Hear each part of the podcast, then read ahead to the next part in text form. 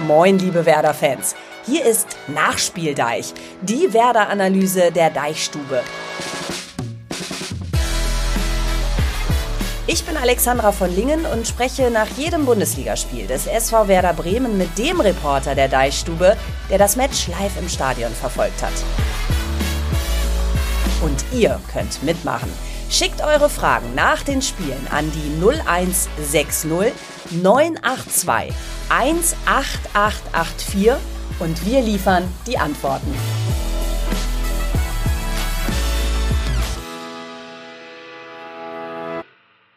Das tun wir überall dort, wo es was auf die Ohren gibt, etwa bei Spotify oder bei Apple Podcasts. Schön, dass ihr heute dabei seid. Der Bundesliga-Zug rollt wieder und der erste Halt war gestern in Bremen. Das große Eröffnungsspiel, sogar live im Free-TV.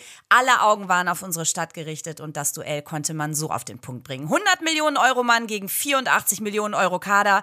Die Bayern waren zu Besuch. Und ich sag mal so, Gastgeschenke sehen irgendwie anders aus.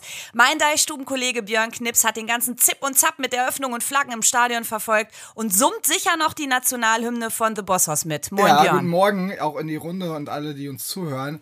Ich bin ja äh, ein bisschen voreingenommen, weil ich bin Bosshaus-Fan oder ich mag die zumindest. Und deswegen fand ich den Auftritt auch gut. Äh, war da allerdings relativ alleine, glaube ich, mit meiner Meinung im Stadion. Ich weiß nur nicht, warum man die dann so gnadenlos auspfeifen muss. Ich glaube, es liegt aber einfach auch daran, dass keiner die Hymne bei so einem Bundesliga-Auftakt-Ding hören will. Also, vielleicht sollte man drüber nachdenken, dass man das irgendwie anders macht. Ich finde so ein Act aber eigentlich ganz cool. Ja, ich glaube auch, es lag äh, eher am Stück denn an der Band, aber die tat mir auch ein bisschen leid. Also ich meine, ein bisschen fair kann man sein. Deinen Applaus habe ich allerdings gehört. Habe ich auch, habe ich auch. Björn, du klingst ganz glücklich. Deine Gemütslage heute auf einer Skala von 1 Jetzt bis 10? Jetzt wieder 10, ne? Weil äh, ich habe ja eine Nacht geschlafen. Gestern Abend war ich sehr emotional. Äh, kann man noch mal nachschauen bei YouTube. Äh, da habe ich mich ja noch ein bisschen ausgelassen. Hab heute Morgen schon, war ich schon beim Einkaufen, habe einen Nachbarn getroffen und sagte, Björn, was war denn mit dir gestern Nacht los? Hab mir dein, dein Video angeguckt. Da warst du aber ganz schön auf Zinne.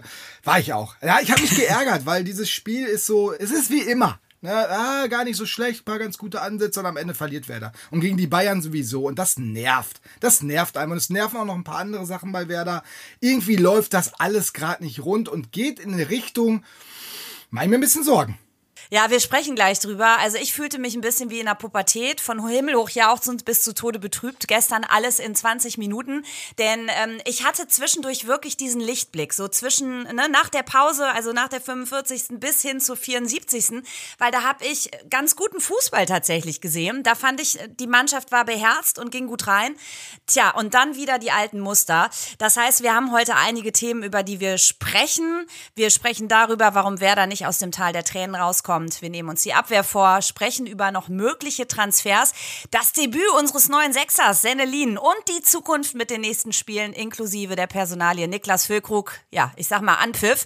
Björn, ähm, gestern, das war so ein bisschen wie der Besuch der Schwiegermutter. Ne? Am Anfang hat man noch Kraft und am Ende ist man einfach nur froh, dass es vorbei ist. Die Enttäuschung gestern jedenfalls war groß. Frust und Selbstkritik war auch ganz klar zu spüren. Was hast du hinter den Kulissen erlebt? Na, eine gewisse Uneinigkeit auch, wie man dieses Spiel jetzt bewerten soll. Es ist ja auch schwierig. Ne? Du hast ein Spiel gegen die Bayern und weißt, eigentlich verlierst du da äh, neun von zehn Spielen. Bei Werder sind es mittlerweile, glaube ich, 99 von 100 gefühlt. Ähm, und dann sagst du dir, ja, gegen so eine Mannschaft kannst du auch verlieren. Andererseits wiederholen sich diese ganzen Sachen. Am Ende sind es dann doch wieder diese Abwehrfehler, diese Unaufmerksamkeiten. Und äh, das hat sich ja schon durch die ganze Rückrunde gezogen. Naja, und das ist natürlich dann großes Thema auch in der Mixzone gewesen. Und äh, wenn man da Marco Friedel sich so anhört, der sagt, wir müssen jetzt zusammenbleiben, wir müssen zusammenstehen und dürfen nicht in auseinandergehen, äh, da hast du schon das Gefühl, irgendwas stimmt da in der Mannschaft nicht. Dann hast du einen Ole Werner, der keine Gelegenheit auslässt zu sagen, ja, wir sind mit dem Kader noch nicht fertig, äh, da muss noch einiges passieren. Wobei Clemens Fritz ein paar Meter, äh, paar Minuten davor sagt, ey, wir können maximal einen linken Verteidiger holen. Und dann sagt Ole Werner danach, ja, ich würde aber gerne noch ein paar mehr Veränderungen haben. Ja, Leute, ihr müsst euch da schon irgendwie ein bisschen absprechen. Man hat echt das Gefühl, so mit in, in eine Richtung und in einer Gangart und mit einer Stimme ist das da gerade nicht beim SV Werder. Und das macht mir Sorge. Das macht dir Sorge. Ja, ähm, ich habe mich ja gestern gefragt, wie viel ist jetzt eigentlich der Tatsache geschuldet, dass Werder da gegen einen FC Bayern mit einem Kane, mit einem Sané, Musiala, ja. Gespielt hat, die ein enormes Boah. Tempo vorgelegt ja. haben. Also mein erster Eindruck war so, ey, wie können wir, wie kann Werder dieses Tempo mitgehen? Gar nicht. Ähm, und dann habe ich mich aber gefragt, so, und wie viel ist jetzt davon aber trotzdem eben dieser Punkt, dass wir die alten Fehler nicht abgestellt kriegen, dass wir nicht gemeinschaftlich handeln. Du hast es ja gerade gesagt, es ist gerade so ein bisschen in der Mannschaft wir und die. Ja. Also, ne, das hat man zumindest das Gefühl, dass es so zwei Lager gibt, insbesondere nach dem, was Niklas Füllkrug letzte Woche gesagt hat. Naja, vor allem, weil sie es auch nicht haben stehen lassen. Einfach lass das wirken. Du machst es nur größer, wenn du sagst, oh, das hätte er nicht sagen dürfen. Äh, Marco Friedl hat das Thema jetzt nochmal aufgegriffen. Aber mal eben zum Tempo zu kommen und äh, zu dem Problem du kannst doch nicht nach drei Minuten den Bayern so in einen Konter laufen und äh, da überhaupt nicht mehr verteidigen. Da rennt einer 70 Meter über den Platz nach drei Minuten also da, es war die Taktik, ganz vorne drauf zu gehen und äh, natürlich war es nicht die Taktik, dass äh, Stay da gleich einen Fehlpass spielt und natürlich hätte Lin äh, den, den, den Musiala noch besser, vielleicht noch besser faulen können und Ole Werner hat hinterher gesagt, vielleicht hätte man äh, da noch mal ein bisschen mehr rein, also den Sané vielleicht auch faulen können, aber es zeigte wieder mal, Werder ist dann doch oftmals einfach zu schläfrig, nicht richtig dran, den Schritt halt weg und auch taktisch Marco Friedlacker, wir müssen uns in solchen Situationen hatten wir abgesprochen, da müssen wir uns fallen lassen. Nö, Werder ist einfach, sind einfach alle nach vorne gelaufen in dem Moment.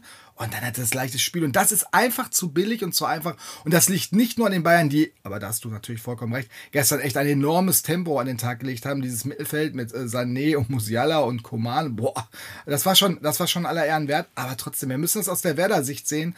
Und äh, da musst du die Fehler klar ansprechen. Und da gibt es einfach im Defensivverhalten zu viele. Auch wenn es zwischendurch, ja. gebe ich dir vollkommen recht, zwischendurch haben sie sich bekrabbelt nach dem 0-1. Da hatte ich auch die große Sorge, jetzt werden sie aus dem Stadion geschossen.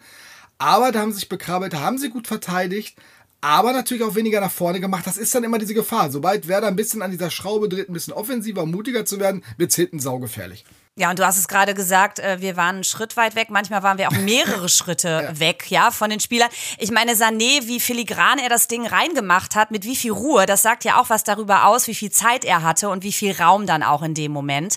Ähm, in einer WhatsApp, die uns erreicht hat, kam folgender Kommentar. Von Anfang werden wir Tabellenletzter sein und da nicht mehr mhm. wegkommen. Im Grunde hätte man ja mit dem 2-0 noch gut leben können. Das war zumindest so ein bisschen meine innere Einstellung. Ich hatte aber auch keine hohe Erwartungshaltung, muss ich sagen, weil ich einfach davon davon ausgegangen bin, nach dem DFB-Debakel, dass wir da richtig einen drauf kriegen. Was richtig weh tut, sind diese zwei Tore, die wir dann noch in der Nachspielzeit fressen. Alles andere als glücklich.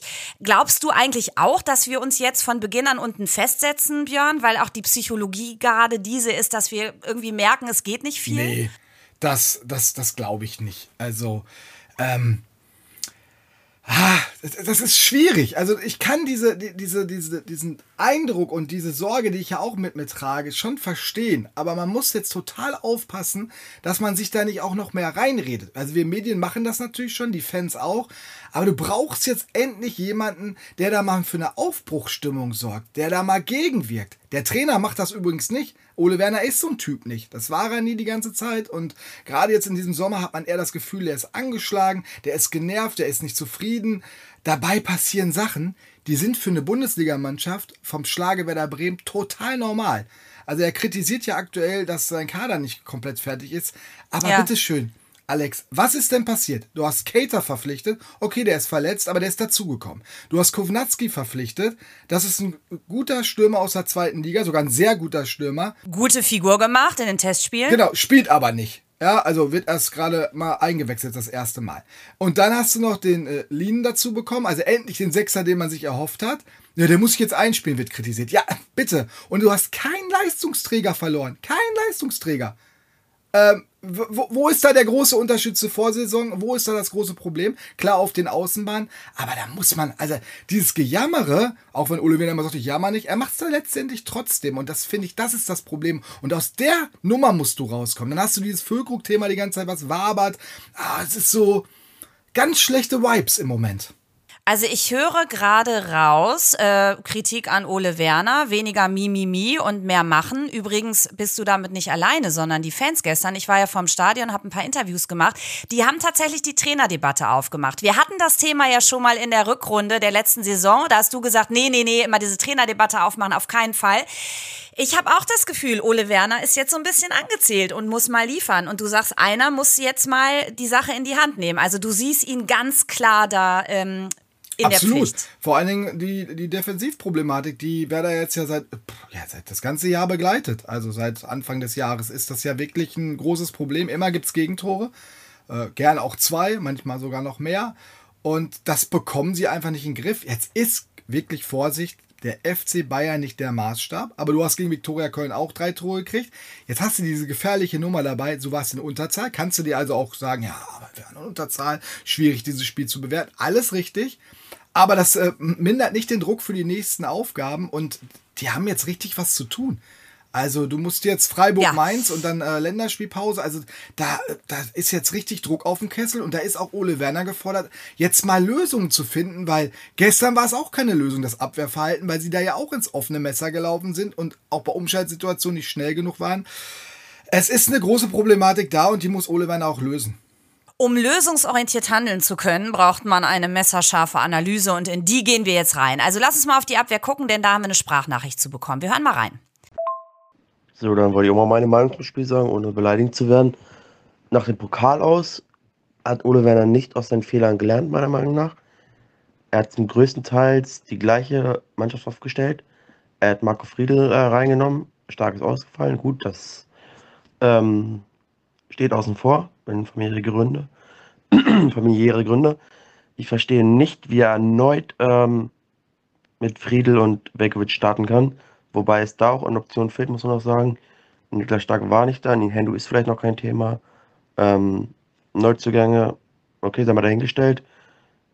Das erste Tor ist Marco Friedel 20 Meter vor Leroy Sané.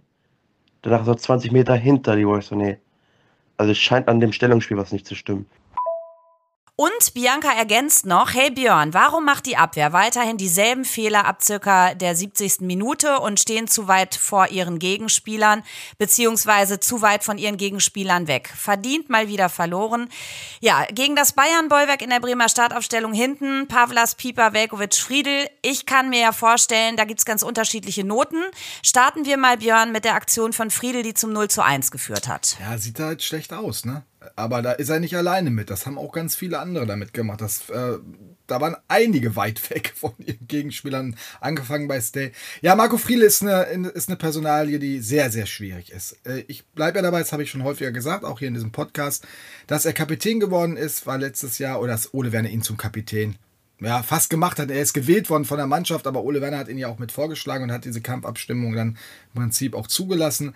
Äh, war für mich ein Fehler. Seitdem ist mhm. er nicht mehr der Marco Friedl, der mal war. Er hatte ohnehin schon so seine Problemchen. Ähm, auch in, der, auch in der zweiten Liga sich dazu beweisen. Hat, ist dann an der Seite von Topak aber durchaus stark gewesen, aber alleine wurde es dann wieder schwieriger. Der sollte sich ganz alleine auf seine Leistung konzentrieren. Ich glaube, damit wäre ihm extrem geholfen. Er ist total inkonstant. Äh, das hat man gestern im Spiel auch gesehen. Ich habe Phasen wieder gehabt, da dachte ich, Mensch, das ist der Marco Fried. Mhm. Giftig, rechtzeitig da. Und dann hat der Aussetzer in seinem Spiel, gerade im Spielaufbau oder dann auch mal im Stellungsspiel.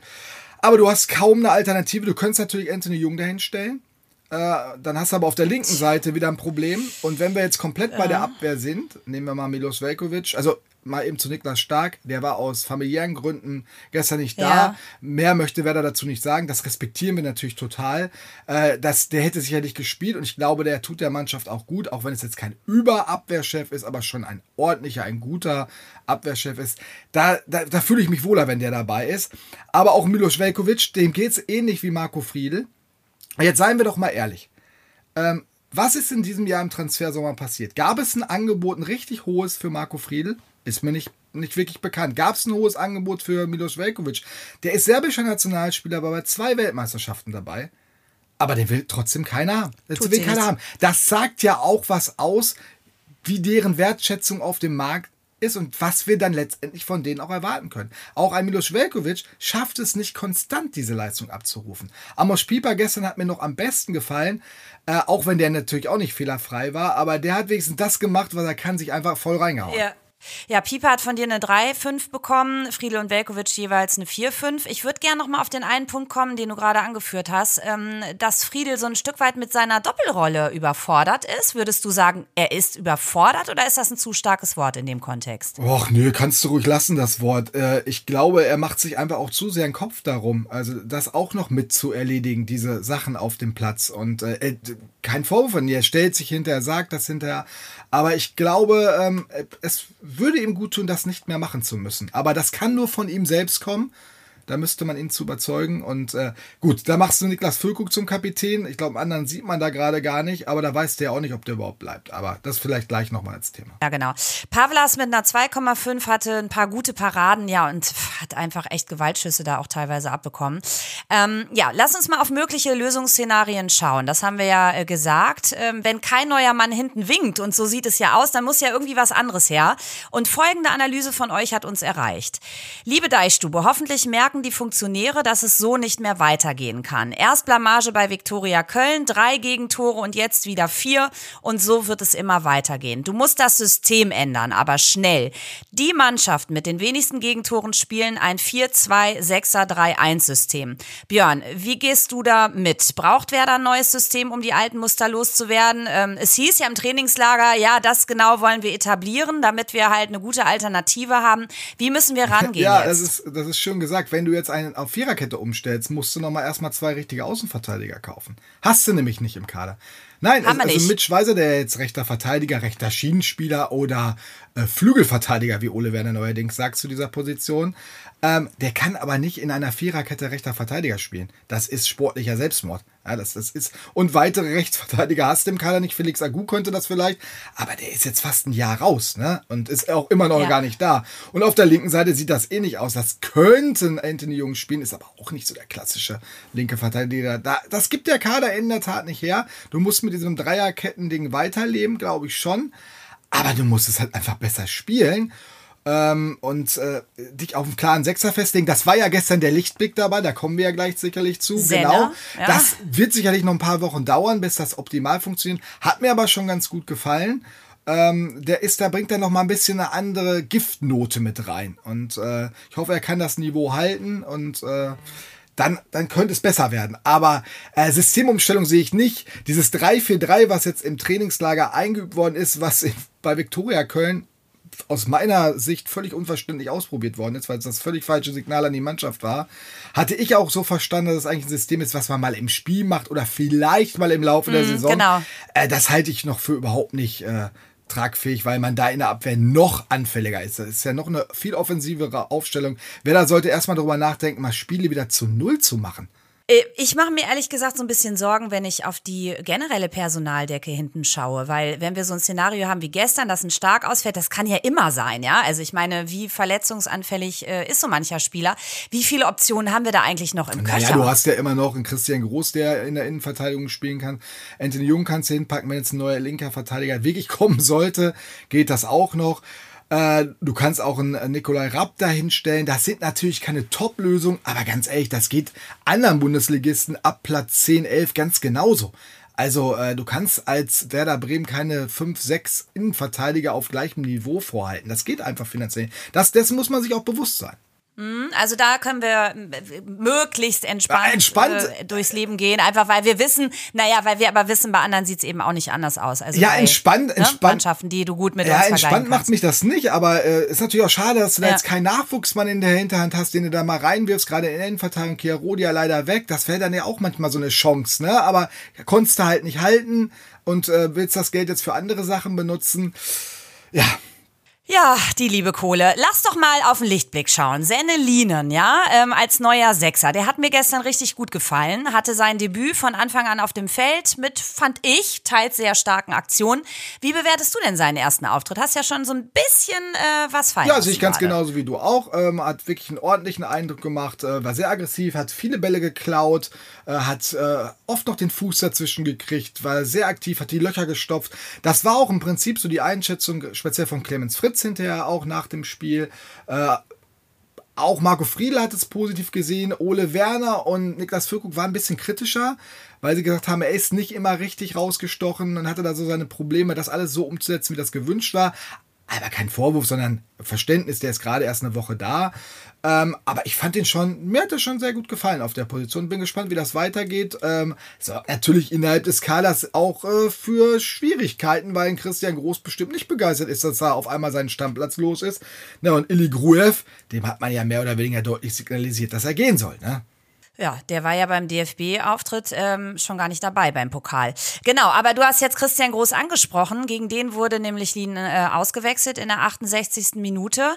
Ähm, hättest du Lien gerne länger gesehen oder war das einfach die logische Konsequenz nach seiner gelben Karte, den vom Feld Ja, ich glaube, das war die richtige Entscheidung. Als, äh, natürlich äh, hätte ich ihn gerne weiter auf dem Platz gesehen und ich glaube auch, dass das einen kleinen Bruch gegeben hat. Also das hat mit dafür gesorgt, dass es wieder in die andere Richtung ging. Äh, Christian Groß hat das dann okay gemacht aber halt eben auch nur okay und es sieht alles immer auch ein bisschen schwerfälliger aus bei ihm und nicht so locker leicht, wie das bei dem äh, Lin dann aussieht.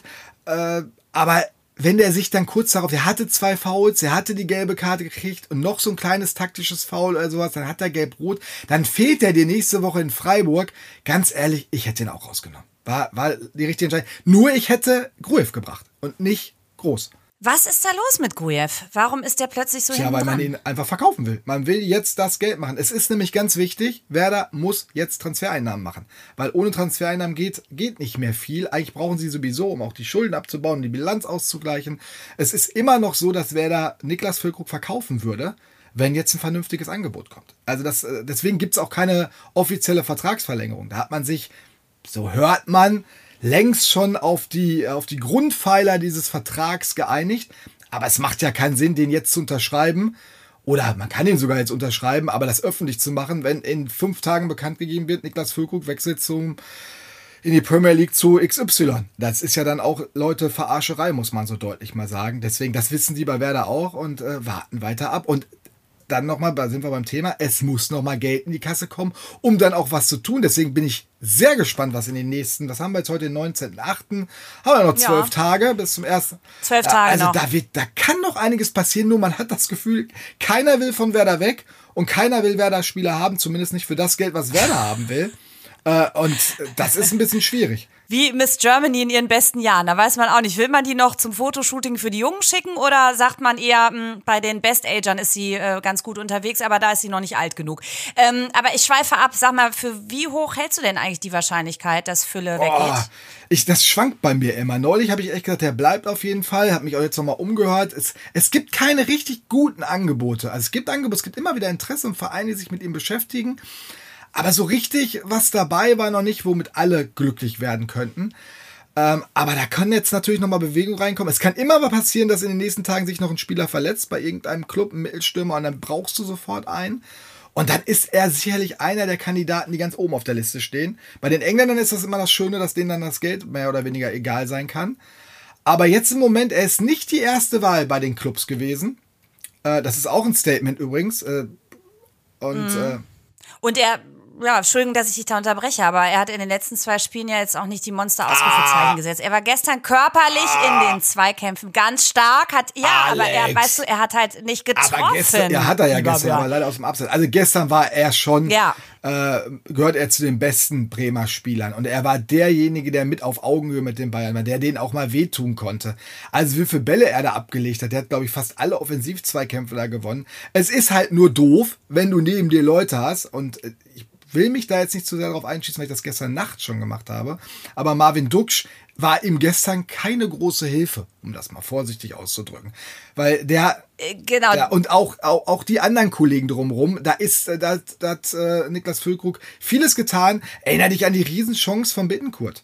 Ja, also, den kann man, den muss man nicht am Tor vorbeigritschen, den darf man auch gerne mal aufs Tor bringen.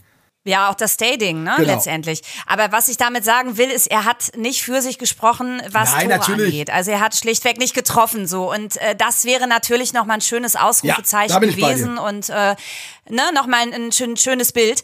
Ähm, du hast gerade Duxch angesprochen. Also auch das gestern mit den Fans ein intensives Thema, weil viele konnten einfach nicht verstehen, warum Kovnatski nach seiner Leistung in den Vorbereitungsspielen nicht mehr Spielzeit bekommt. Ähm, du hast es eben ja auch schon gesagt. Also den, den Mann würde man doch eigentlich gerne ein bisschen früher sehen. Ähm, und in dem Kontext, wie hast du denn gestern Duxch Leistung ja, wahrgenommen? Duxch habe ich eine 5 gegeben. Ich fand, das war der schlechteste Bremer Spieler auf dem Platz. Äh, der hat kein Durchsetzungsvermögen gehabt gegen die diese Bayern-Abwehr, da ist das ist dann einfach zu viel, zu gut für ihn. Ähm, den Freistoß, den er da über die Mauer schlänzt, ja, das ist schön, aber wenn der natürlich dann in so einem Tempo kommt, wo der Torwart dann auch hinlaufen kann und den wirklich auffangen kann, Huh, gruselig. Dann gab es eine Szene, wo, er, wo er in Szene gesetzt wird, da kommt er dann nicht, kann er sich auch nicht durchsetzen. Nee, das ist mir zu wenig, dann geht er nicht richtig zum Kopfball. Das sind die alten Duxch-Probleme und er konnte sein Spiel, wofür er bekannt ist, der den Ball schnell weiterleitet, der so gute Ideen hat, das, das hat man gestern von ihm gar nicht gesehen. Ich hätte auch gerne David Kovnatski eher gesehen und ich glaube, so langsam wird es auch ein Thema für die Startelf. Aber Ole Werner, und das habe ich auch schon oft genug erwähnt, der hält gerne am Bewerben fest und ich glaube, er setzt immer wieder darauf, dass dieses Zusammenspiel zwischen Füllkrug und Duxch mal richtig gut war und auch immer mal wieder richtig gut ist. Und dass das die Momente sind, die dem Moment helfen. Aber äh, sieht man, hat man gestern halt nicht gesehen. Kownatski hat natürlich jetzt auch keine Bäume ausgerissen, als er reingekommen ist. Ne? ist dass diese Chancen musst du natürlich als Einwechselspieler auch mehr nutzen. Ist schwierig, aber so viele Chancen kriegst du halt nicht. Ne? Naja, aber du kannst das Ganze ja beleben, indem du vielleicht echt mal ein Statement setzt und ihn in die Startelf packst. Ähm, klares Signal an Duxch, der sich vielleicht dann auch noch mal mehr reinhängt. Ja, ich weiß gar nicht, ob das ein Reinhängen ist. Also das ist immer so von uns außen gerne gesagt, der hat sich nicht, nicht genug reingehängt. Also ich hatte gestern schon das Gefühl, dass der alles gibt. Aber da sind halt die die, die Mittel äh, auch mal begrenzt und das ist auch eine Qualitätsfrage und das, das haben wir ja vorhin gesagt, ähm, und da hast du ja schon angesprochen, ja, war doch gut diese Viertelstunde nach der Pause. Ja, war sie auch, aber es ist auch eine Qualitätsfrage, aus der Viertelstunde nichts rauszuholen. Ich habe diese Bittenkurzchance angesprochen. Du hast diese Möglichkeiten dann, da setzt ein Füllkrug die ja gut in Szene, aber dann ist, da fehlt dann die Qualität, das Tor auch zu machen. Oder zumindest die richtig, die, aus dieser kleinen Chance eine große Chance zu machen. Und das ist das, was mich gestern halt auch so geärgert hat. Und da siehst du halt äh, auch ein Leistungsgefälle in dieser Mannschaft. Also Leo Bittenkurt, der hängt sich auch immer volles mit rein, aber irgendwie kommt dabei auch nicht viel raus. Guckt euch, also, ne, das ist dann doch am Ende zu wenig. Und der wird dann ausgewechselt und ist auch noch sauer, macht da einen auf Theatralik. Ähm, das, ich weiß. oh, Herr Knipser fährt sich wieder Ja, hoch. ich weiß gar nicht, ich, ich, weiß gar nicht, ob das immer nur für einen selbst ist oder ähm, aus der Situation heraus ist oder ob das auch ein bisschen ist, um nach außen was zu demonstrieren. Ole Werner geht da ja immer ganz cool mit um. Ich glaube, das brauchst du jetzt nicht. Du brauchst einfach, ich meine, Leo Bittenkurt von der Mentalität her toll, super, braucht die Mannschaft auch. Aber sie braucht auch einen Leo Bittenkurt, der einen sportlichen Wert hat und eine Effektivität hat. Und die sehe ich bei ihm im Moment nicht, aber er, da muss er nochmal wieder hinkommen. Bevor wir über mögliche Transfers sprechen, ähm, vielleicht noch ein Satz zu Jinma, weil da hatten wir auch noch mal eine Zuschrift äh, zu. Was war mit ihm gestern? Hätte er dem Spiel gut getan? Ja, möglicherweise, aber du kannst ja auch jetzt nicht alles reinschmeißen und ähm, ja, ähm, er hatte ja schon Kovnatski gebracht, er hatte Olli Burke als Stürmer auf der rechten Seite gebracht, er hatte äh, Leon Opitz auf der linken Seite gebracht, als, das ist übrigens ein Stürmer, ne? 18-jähriger Bundesliga-Debüt, er hat sich, herzlichen Glückwunsch, macht Spaß, ja. ihm zuzugucken. Äh, der hat das jetzt im Trainingslager ganz oft gespielt, deswegen hat er dem da den Vorzug gegeben. Also dann noch Jinma auch noch reinzuwerfen. Ich meine, dann, dann darfst du dich auch nicht beschweren, wenn du hinter 6, 7 kriegst. Und einen Füllkrug nimmst du eigentlich nicht raus in so einem Spiel, weil du da ja wirklich echt noch hoffst. Ja, und äh, nein, das, das, kann, das konnte ich schon verstehen. Da muss man auch ein bisschen geduldiger sein, aber dieses Tempo brauchen wir irgendwann. Äh, deswegen bin ich gespannt, wann wir ihn sehen werden. Wir alle hoffen auf eine Verstärkung des Kaders durch neue Spieler. Ähm, das habt auch ihr vorgeschlagen. Ähm, man braucht halt noch eine gute Verstärkung und einfach Mut, so wie in der zweiten Hälfte. Kopf hoch, es waren nur die Schuh Bayern. Und Lenny empfiehlt auch noch eine Einkaufstour. Aber im Großen und Ganzen sollte man Einzelheiten verbessern, defensiv besser stehen, spielen und dementsprechend auch noch einkaufen. Wir haben es eben gesagt, ne? noch ähm, elf Tage sind's, zwölf Tage, bis das Transferfenster schließt. Bis dahin könnte ja noch was gehen. Das Problem ist aber, Werder hat nur begrenzte Möglichkeiten. Ich weiß nicht, wie viel du noch im Sparstrumpf hast, Björn, aber ähm, die Frage ist ja, wie viele neue Spieler können wir uns überhaupt noch leisten? Ja, aber ich finde, das ist ähm, äh, einen nur noch, hat ja Clemens Fritz gesagt. Aber das ist jetzt für mich auch so eine Diskussion, da muss ich ehrlicherweise sagen, das weiß man seit Wochen, Monaten, wie viel Geld man zur Verfügung hat. Und äh, man hat, glaube ich, immer darauf spekuliert, noch Spieler zu verkaufen und hat sich dann auch in den Regalen bewegt, äh, wo es sehr teuer ist. Und die kriegst du halt nicht, weil das Geld nicht hast.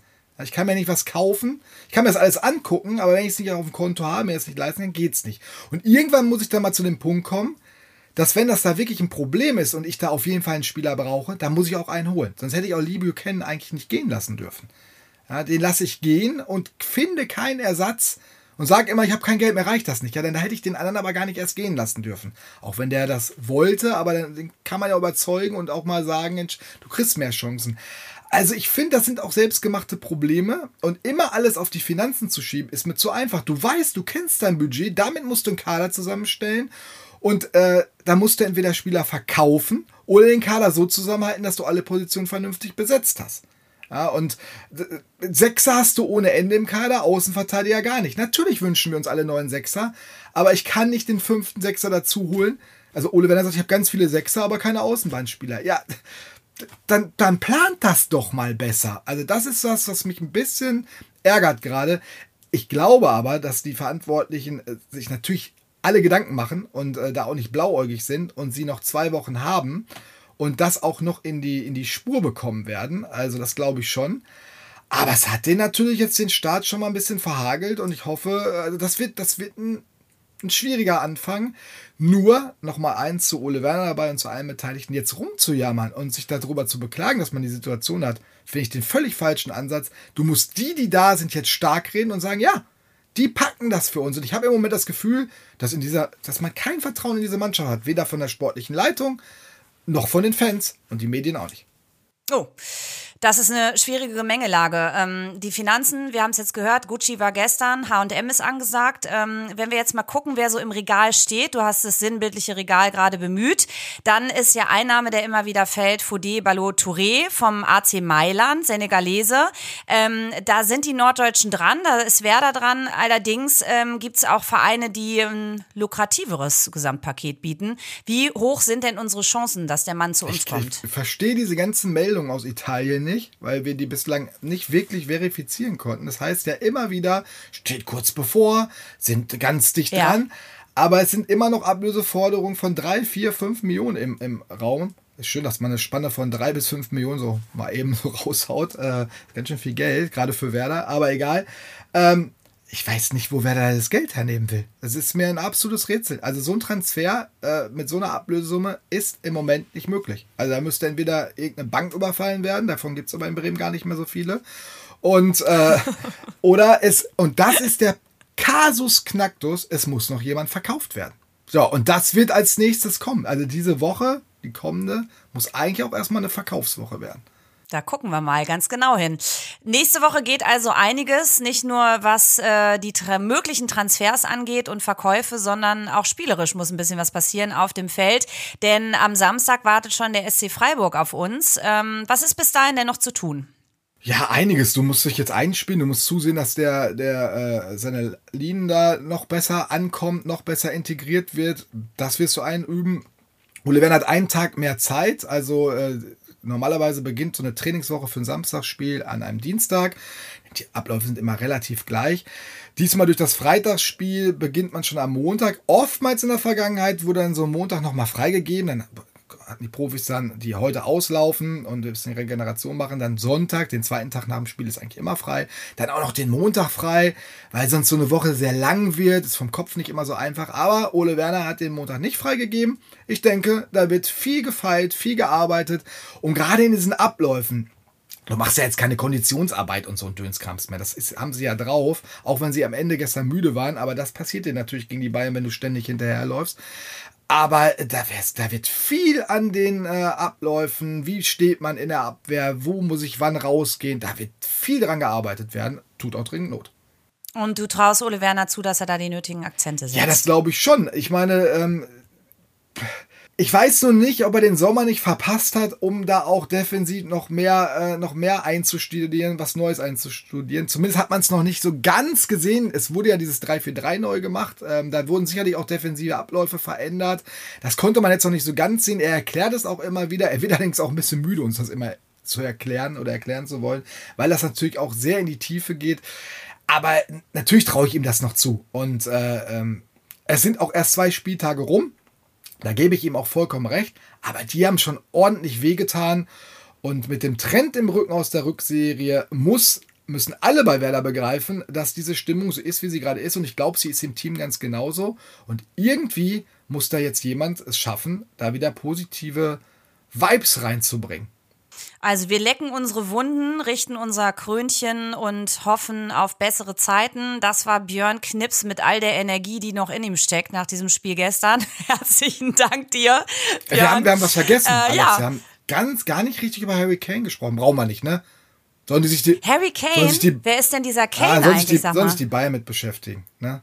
Naja, also ich, wir haben ja grundsätzlich über die Bayern, ihr hohes Tempo gesprochen, über die äh, Stars, die da auf dem Platz standen. Harry Kane hat natürlich gestern geliefert, ganz klar. Auf den großen Auftritt haben alle gewartet. Ich hatte ja anfangs noch so ein bisschen die Hoffnung, dass er nicht total in Wallung kommt, aber der Typ ist halt abgeklärt. Also ein Weltklasse-Stürmer. Was, was willst du da erwarten? Oder was willst du noch zu Kane Mann- sagen? Also Mann- gerne. Eine Minute schenke ich dir des noch. Tages für mich, Flughafenmitarbeiter, ich weiß nicht, wie er heißt, ja, der Bayern-Maschine landet und er macht ein ganz cooles Selfie mit Harry Kane. Also nicht so, wie man es kennt, so mit den Arm nehmen und sowas, wo man denkt, oh, weiß nicht, ob mag das der Harry Kane gleich in den Arm genommen zu werden. Nee, macht der Typ nicht. Der hat hier Hand in der Hosentasche und fragt ganz cool nach dem, nach dem äh, Handyfoto. Müsst ihr euch angucken. Hat unser Kollege Andreas Gums gemacht. Ganz tolles Foto, wie ich finde. Ähm, ja, und ansonsten Harry Kane. Oh, der kann schon kicken, ne? Also, muss man schon sagen. Ja, klar, ich meine, und da, also da sind wir, da schließt sich der Kreis, ne? Ähm, was ich anfangs gesagt habe, ein 100 Millionen Euro Mann, ich glaube plus Bonuszahlung gegen einen Kader von Werder, äh, der weniger als er selbst Aber ich wert habe noch, ist. ich hab Ähm, noch was ja. zu dem Thema. Eins habe ich noch. Wir haben Niklas Füllkrug natürlich auch zu Harry Kane gefragt. Ne? Und Niklas Füllkrug hat gesagt, ja, super Stürmer und sowas. Aber ich glaube, heute waren andere Bayern-Spieler wichtiger. Und da hat er seine Nationalmannschaftskollegen Musiala und Sané noch auf, aufgeführt. Fand ich, ganz, fand ich ganz nett von ihm. Also, Ja, also ich habe ja, mein Sohn hat Sané aufgehängt ähm, als Poster vor ein paar Wochen. Ich habe heute Nacht, habe ich mich kurz reingesneakt und den abgenommen. Ich habe das nicht ertragen, heute Morgen in ein Kinderzimmer zu kommen, wo ein Sané hängt. Aber klar, ich meine, die Jungs spielen schönen Fußball. Komm, lass, also das, reicht. Da müssen wir auch mal Reicht. so fair sein. Genau, das reicht jetzt. Also, ähm, wir sind immer für euch da. Schreibt uns gerne, wenn euch zwischendrin was bewegt oder umtreibt. Das geht per WhatsApp an die 0160 9821 dreimal die 8 und die 4. Und äh, wenn ihr das jetzt gut fandet, was ihr hier gehört habt, dann lasst uns Liebe und 5 Sterne Deluxe da, denn darunter machen wir es gar nicht. Danke, dass ihr dabei wart. Vielen Dank für eure Zuschriften. Cheers vom Nachspieldeich zu hören auf Spotify, bei Apple Podcast und sowieso überall dort, wo es Podcasts gibt. Merci, Herr Knipser. ja, darf ich noch ein Wort sagen? Darf ich noch eins sagen? Du hörst gar nicht auf. Du Unsere- bist echt unstoppable. Unsere neue App dürft ihr nicht vergessen. Ja, wir sind immer noch kostenlos. Der ein oder andere mag das nicht verstanden haben. Ja, im, Im Internet, in unserem Portal, gibt es jetzt eine kleine Schranke. Die könnt ihr natürlich bezahlend umgehen. Aber kostenlos sind wir weiterhin in unserer neuen Deichstube-App. Also, da kommt alle rein. Lohnt sich. Gut, dass du es nochmal sagst. Da habe ich gestern auch ein paar Fragen zu bekommen. Und ich werde auch nicht müde zu betonen, die Inhalte sind weiterhin da und ihr könnt sie empfangen. Ihr müsst nur Genau, ihr müsst. draufklicken. So, sieht's aus. Alles klar. Herr Knips, vielen Dank. Tschüss. Danke dir. Ciao.